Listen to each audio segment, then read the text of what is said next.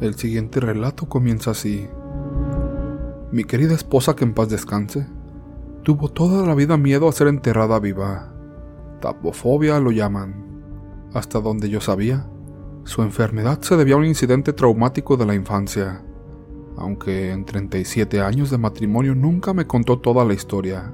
Su miedo era tan grande que me dejó instrucciones explícitas para el caso de que falleciera. Desde el momento en que la declararon muerta, yo debía hacerlo. La primera fue esperar 14 días antes de enterrarla. La segunda era pasar la última noche a su lado en la funeraria. Desgraciadamente, después de su accidente, mi suegro armó un gran escándalo por el punto número uno. Retrasar el entierro es retrasar mi duelo, me dijo. De mala gana decidí adelantar la fecha del entierro, aunque solo fuera para que se callara. El punto dos era por supuesto una absoluta locura. Temía que incluso pedir pasar una noche con mi difunta esposa me pusieran algún tipo de lista con la policía. Y así, con el corazón encogido no hice ninguno de los últimos deseos de mi esposa. El funeral llegó y se fue. Se derramaron lágrimas e intercambiaron palabras amables. Aún lloraba lo que había perdido, pero me consolaba saber que lo peor ya había pasado. Entonces empezaron las pesadillas. Cada noche veía a mi mujer atrapada en un ataúd, con las manos llenas de sangre mientras golpeaba la tapa. Todo esto se lo atribuía a la culpa como si mi subconsciente me castigara por traicionar sus últimos deseos. Los sueños fueron empeorando. Pronto los tuve mientras estaba despierto. Abría la puerta del refrigerador o la despensa y veía a mi mujer con los ojos desorbitados, gritando mi nombre con las manos como si las hubiera bañado en pintura roja. Por todos estos acontecimientos me asaltaban las dudas. ¿Era posible que no hubiera muerto? ¿Podría haber estado en una especie de coma profundo? Después de casi una semana sin dormir no pude soportar más la culpa. Llevé una pala y una linterna al cementerio. Esperé a que se hiciera de noche. Encontré la tumba de mi mujer y empecé a escarbar. Cavé durante horas, con la camisa empapada de sudor pegada a la espalda. La tierra era tan dura que me ardían y me dolían las articulaciones. Justo cuando creí que no podía acabar ni un momento más, di con algo sólido. Recuperé el aliento y arrojé montones de tierra a un ritmo que hombres de la mitad de mi edad no podrían igualar.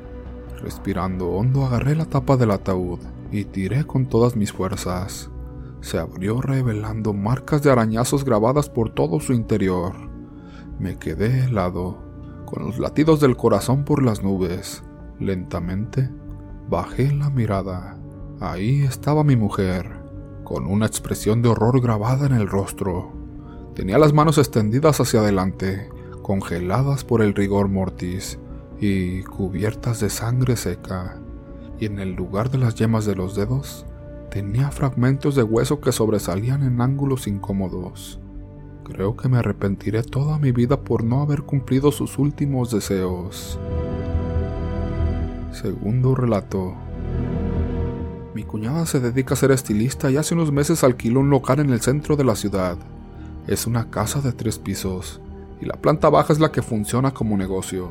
Quiero aclarar antes que nada que el lugar estuvo abandonado durante varios años, ya que la última inquilina que alquiló el lugar se quería adueñar de toda la casa y no quería entregarla a los propietarios.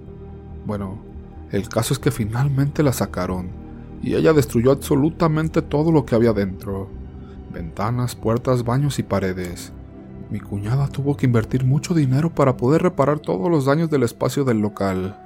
Entonces, en ese mismo espacio que es muy amplio hacia adentro, hay un cuarto y dentro de ese cuarto está el baño.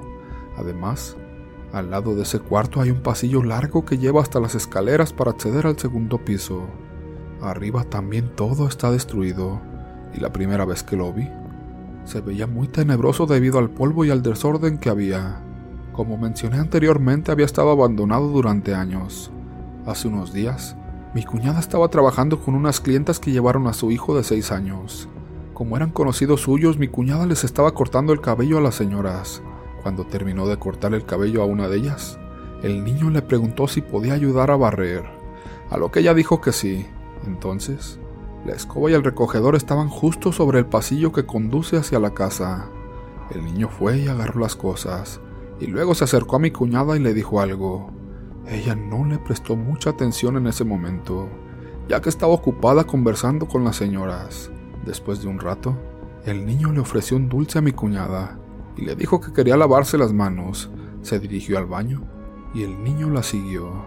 Resulta que el baño tiene una ventana que da hacia las escaleras que llevan al segundo piso, y como ya era de noche, en esa parte no había luz, todo estaba oscuro. También, el pasillo no tenía luz. En ese momento el niño le preguntó a mi cuñada que quién más vivía ahí. Ella le respondió que solo ella, que no dormía ahí pero era su lugar de trabajo. A lo que el niño le dijo, sí, pero ¿quién más vive aquí contigo? Porque cuando fui al pasillo por las cosas para barrer, vi a una señora y a una niña. ¿Quiénes son ellas? Mi cuñada se quedó helada y solo miró por la ventana que daba hacia la parte donde el niño vio a la mujer y a la niña.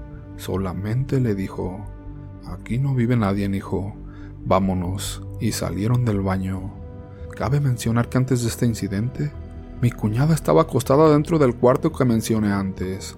Dijo que en varias ocasiones había escuchado la risa de una mujer, pero no le dio importancia hasta que días después ocurrió esto. Nos dijo que la señora que había alquilado el lugar antes la misma que destruyó todo. Veneraba la Santa Muerte y tenía un altar justo donde el niño mencionó que vio a la mujer y a la niña. La verdad es que esto le da mucho miedo, y cuando llega la noche, enciende todas las luces y las deja encendidas hasta el siguiente día cuando viene a abrir el local.